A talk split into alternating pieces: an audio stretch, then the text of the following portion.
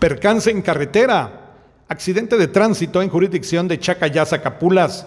Motocicleta choca con camión tipo grúa, falleciendo en el lugar Manuel Castro de León, conductor de la motocicleta, originario de Cuesta del Águila, Zacapulas, Quiché. Bomberos voluntarios cubrieron la emergencia, quienes ya no pudieron hacer nada por la víctima debido a la gravedad de las heridas.